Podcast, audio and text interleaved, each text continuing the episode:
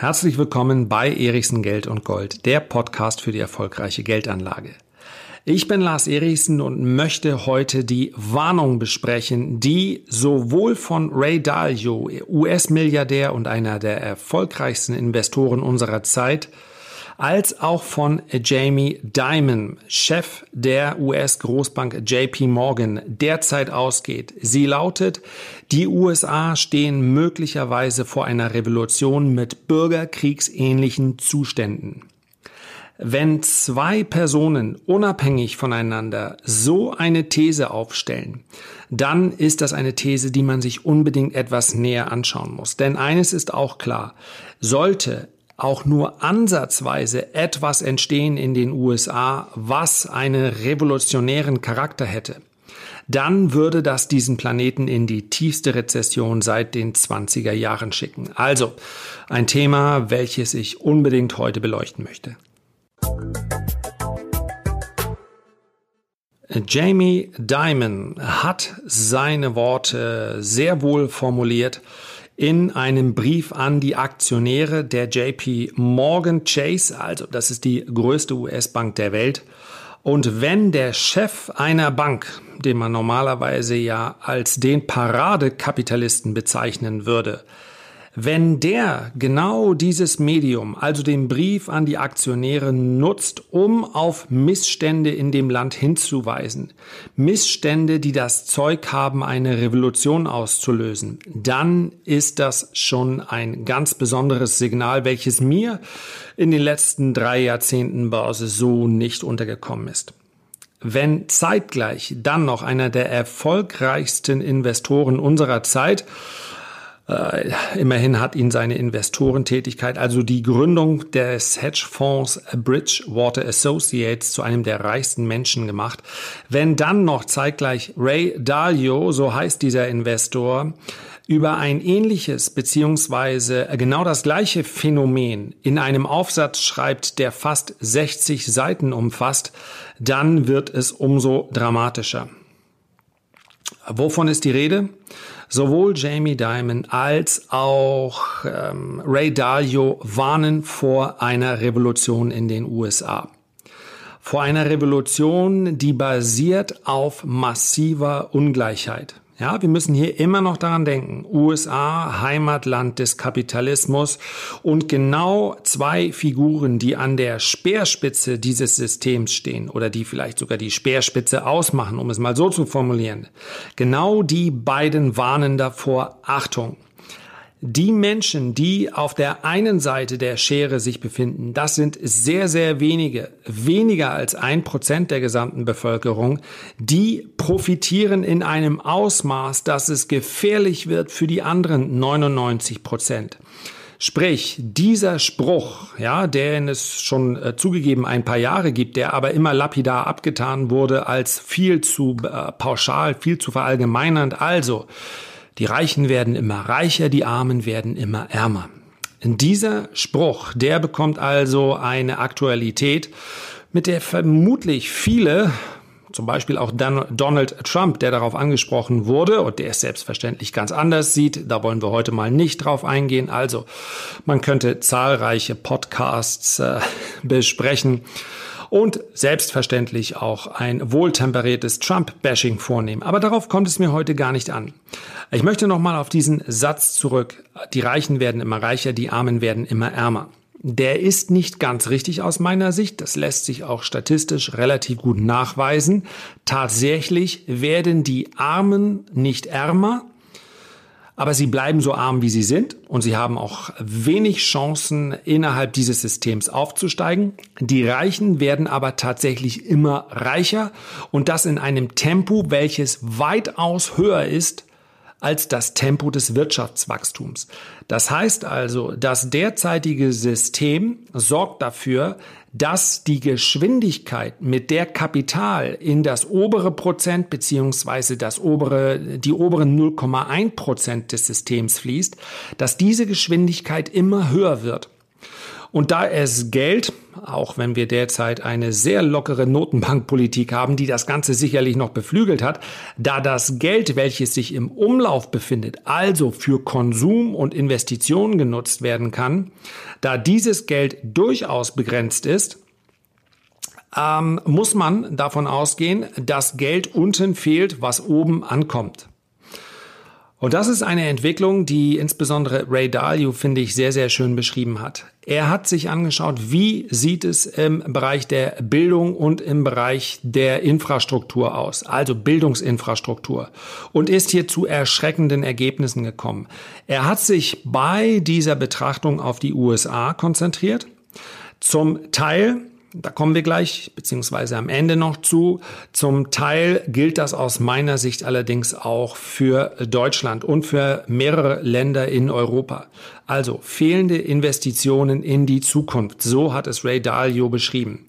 Das heißt also, wer heute innerhalb einer, nicht einer politischen äh, Klasse, sondern einer wirtschaftlichen Klasse, wer dort geboren wird, der hat noch vor etwa 20, 30 Jahren durchaus Aufstiegschancen gehabt. Wer also aus einer in Anführungszeichen Arbeiterfamilie kam, konnte es in der Folge durchaus auf eine gute Uni schaffen und dann in einen dementsprechenden Posten in der Wirtschaft. Diese Durchlässigkeit, für die sich ähm, die USA auch immer gerühmt haben, also, wenn du nur hart genug arbeitest, dann kannst du es an die Spitze schaffen, egal wovon du kommst. Diese Durchlässigkeit ist nicht mal mehr ansatzweise gegeben. Das heißt also, nur absolute privilegierte Familien können es sich heute noch leisten, ihre Sprösslinge auf Elite-Universitäten zu schicken. Und dort, auch da gibt es relativ klare statistische Belege, entscheidet letztendlich das Diplom, welches man in der Hand hält. Es gibt also durchaus Universitäten, bei denen der, na, wie formuliere ich das mal höflich, der Bildungsanspruch etwas höher ist als beispielsweise in Harvard. Dennoch sorgt ein Harvard-Diplom ähm, ein Absolvent von Harvard verdient automatisch sofort in seinem ersten Jahr sechsstellig. Weiter geht es dann relativ schnell bergauf. So. Das ist für jemanden, der sein Kind auf eine Public School, also auf eine öffentliche Schule schickt, nahezu illusorisch das zu schaffen. Und genau hier ist die Problematik. Solange Bildung noch eine gewisse Durchlässigkeit hat, solange also wirklich jemand, wenn er vielleicht ein klein bisschen härter arbeitet, es schafft, aus seiner wirtschaftlichen Klasse nach oben hinaufzusteigen. So lange kann ein Volk in so einem Zustand relativ lange und relativ ruhig verbleiben. Wenn aber über 90 Prozent der Bevölkerung das Gefühl haben, wir haben gar keine Chance mehr, unserer Situation zu entfliehen und unsere Situation wird immer schlechter, dann droht Populismus. Und ich sagte es bereits, ich möchte heute äh, Trump eigentlich gar nicht zu einem großen Thema machen. Aber wir erkennen diesen Populismus nicht nur in den USA. Populismus, gleich ob von rechts oder von links, heißt, es werden einfache Lösungen versprochen.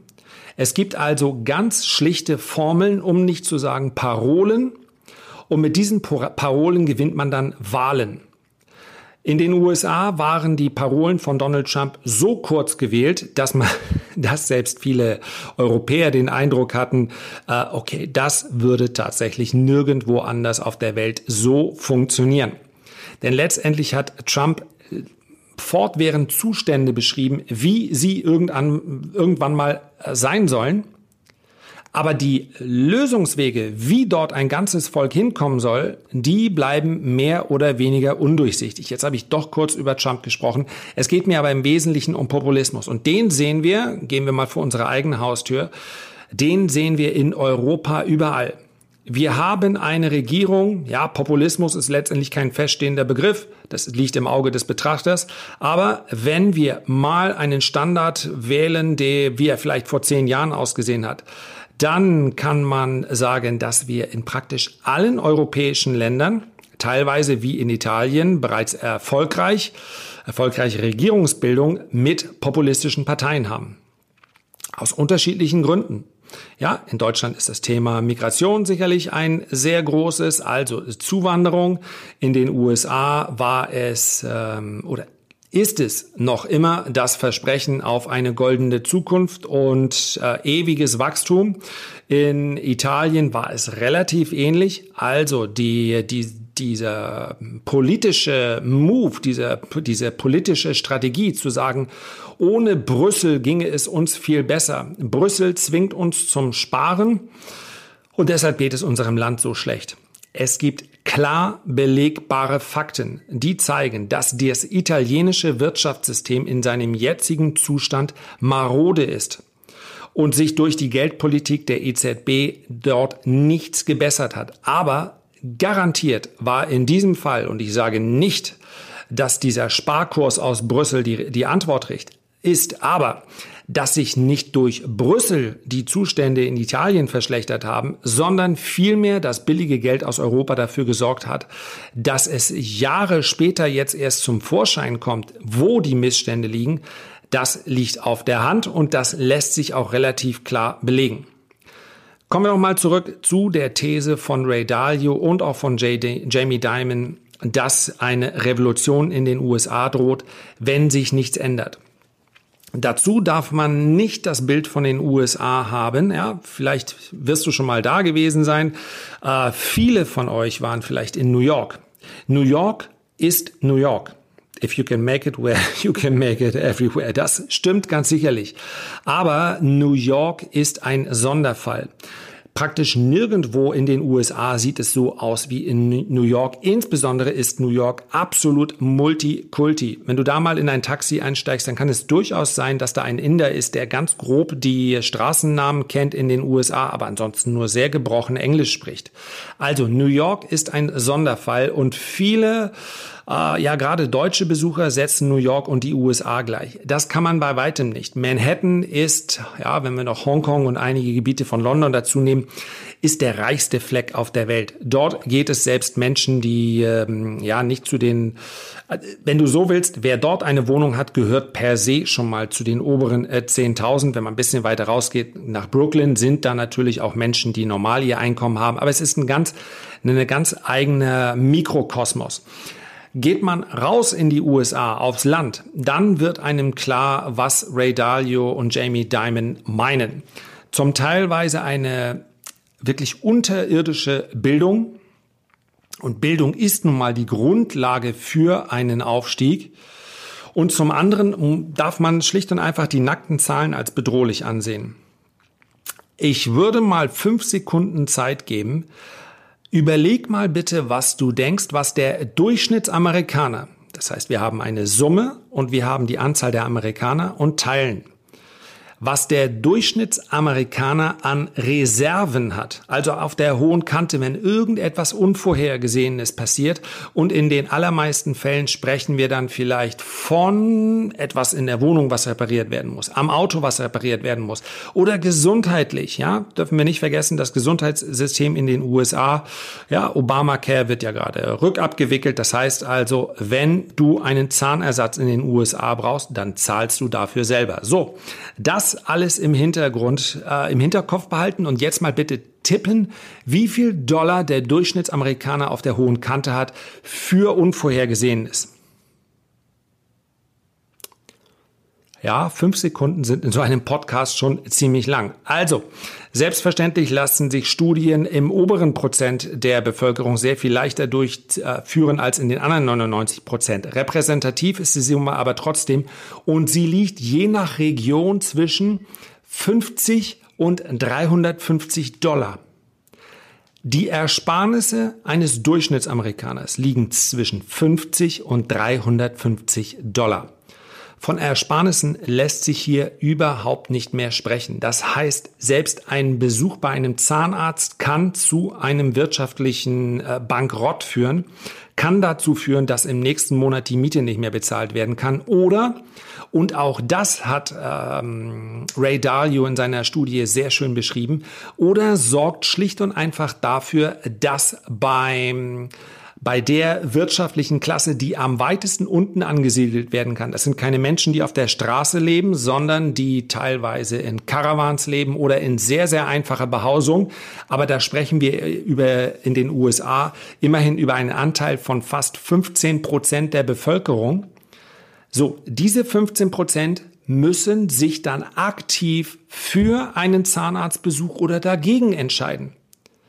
Das heißt also, Millionen von Menschen gehen nicht zum Zahnarzt, gehen nicht zu einer Vorsorgeuntersuchung, gehen nicht zu, machen keine einfache, können sich eine, eine gute Ernährung kaum noch leisten, schlicht und einfach, weil dafür das Einkommen nicht reicht. In der Regel haben sie zwei oder drei Jobs. Ja, das sind selbstverständlich sehr, sehr einfache Berufe und damit sind wir wieder am Anfang. Bildung ist der Schlüssel. Und genau das ist eben eine Entwicklung. Ja, Sie selber haben sich als äh, Demokraten mit äh, sozialistischem Einschlag, also ist etwas schwer zu äh, übersetzen.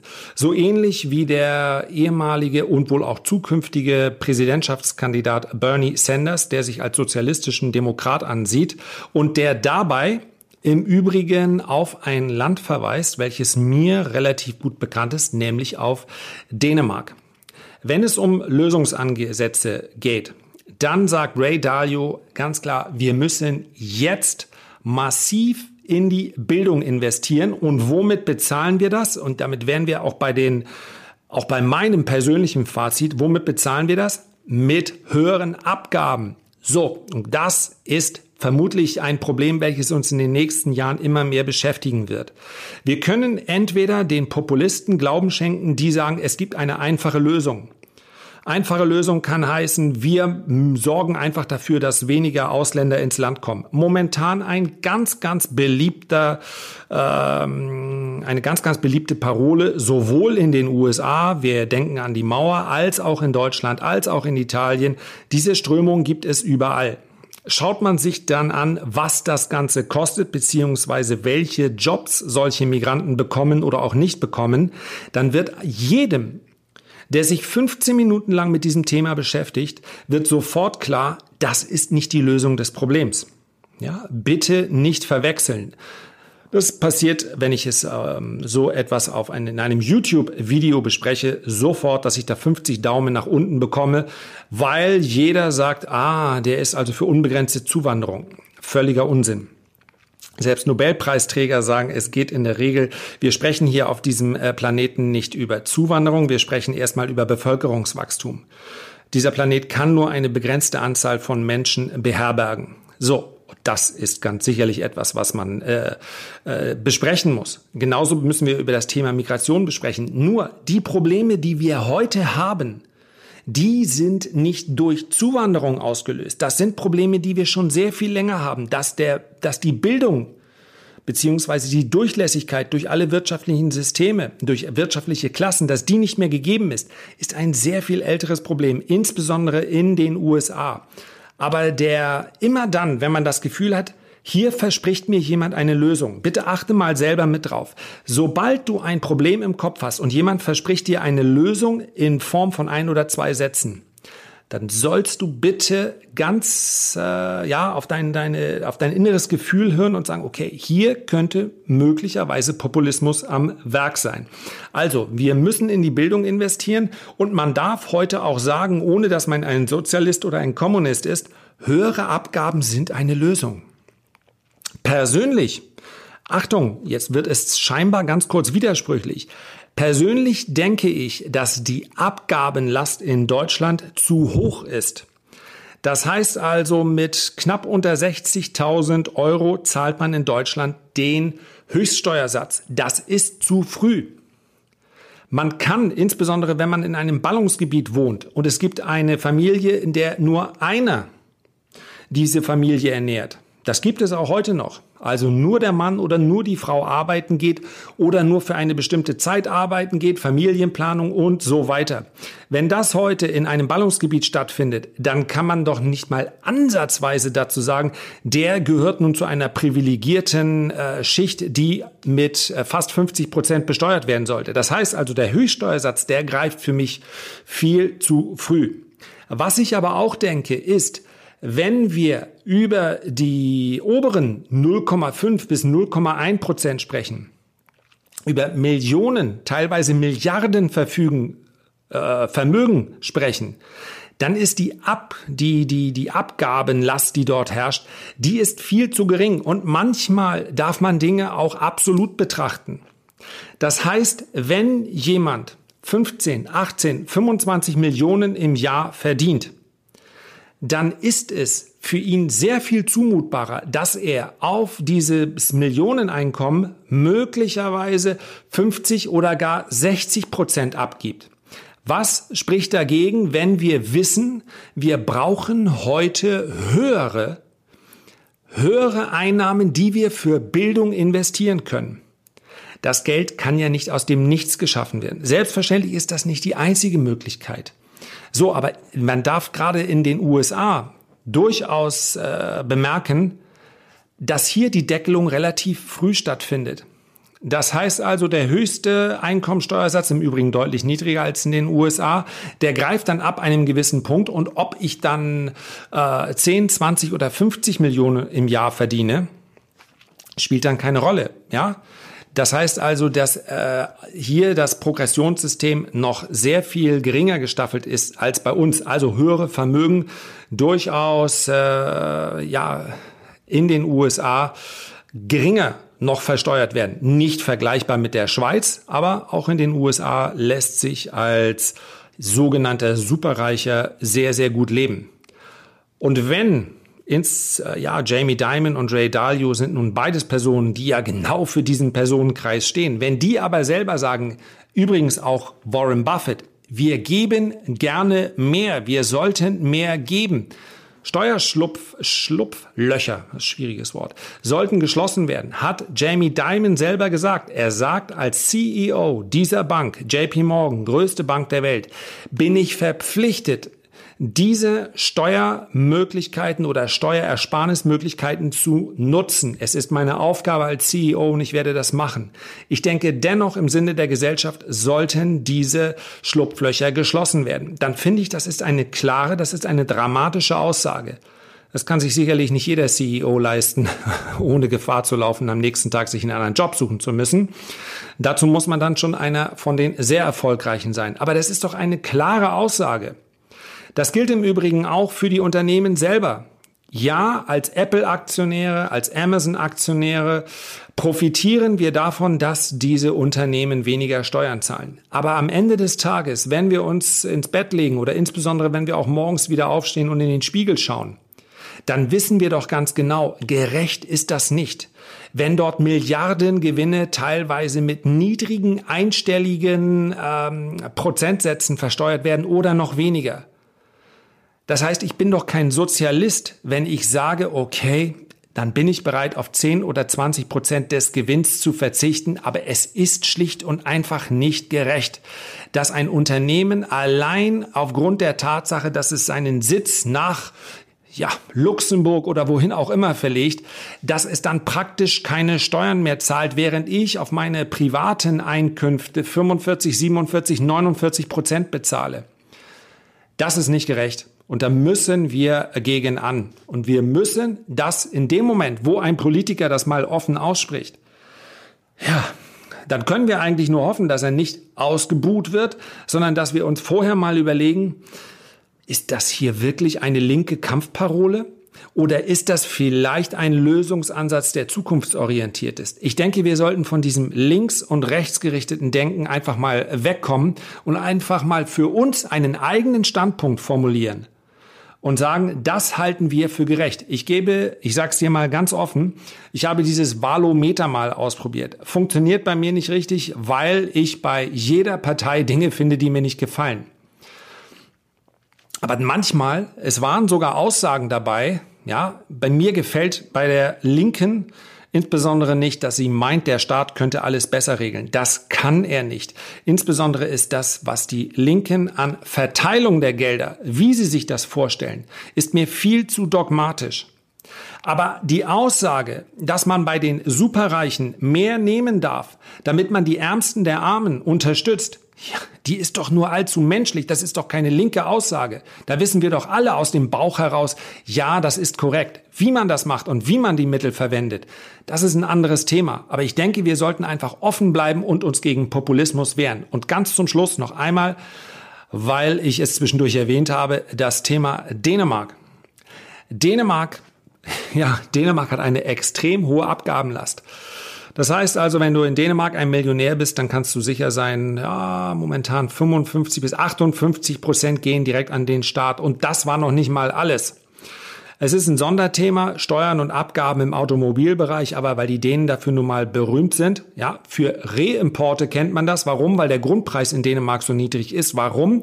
Weil ein Auto, wenn ich es in Dänemark kaufe, ein Neuwagen so extrem teuer wird durch Abgaben und Steuern. Das heißt also in etwa das drei- bis vierfache. Das heißt, wer sich einen niegelnagelneuen Golf in Dänemark äh, kauft, der bezahlt dafür über 100.000 Euro. Da kann man natürlich sagen, ist absoluter Wahnsinn, aber insgesamt, und das muss man auf der anderen Seite sehen, ja, das kommt uns ein bisschen vor wie Sozialismus, aber wenn man sich die Schulen in Dänemark ansieht, dann ist das ein Schlaraffenland gegen das, was man in Deutschland vorfindet. Die Schulen sind modern ausgerichtet. Jegliche Sportangebote, Kunstangebote, wir reden also über Musik, Malerei, wir reden ganz viel die Dänen sind ein sportbegeistertes Volk, eben auch über Sport, Fußball, Tennis, Badminton, egal was du machen willst, selbst Golf wird sehr häufig von den Kommunen bezahlt. Das heißt also, die Eltern müssen keinen Cent dazu bezahlen.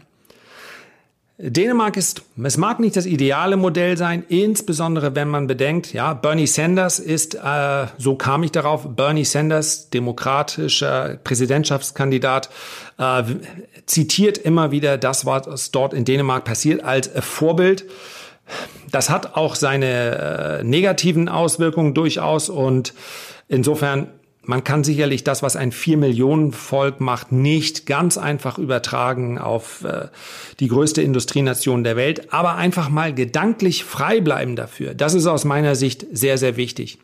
Denn wenn mir eins in der Zukunft, für die Zukunft Sorgen macht, dann ist es ganz sicherlich nicht, ob das Wirtschaftswachstum äh, nun ein, zwei oder drei Prozent betragen wird, ob wir vielleicht auch mal eine Rezession bekommen, ob vielleicht auch mal meine Aktienkurse sinken, denn ich weiß aus der Vergangenheit, dass jede große Korrektur am Aktienmarkt, jeder Crash, den man dann durchaus auch mal zulassen darf, eine bereinigende Wirkung haben.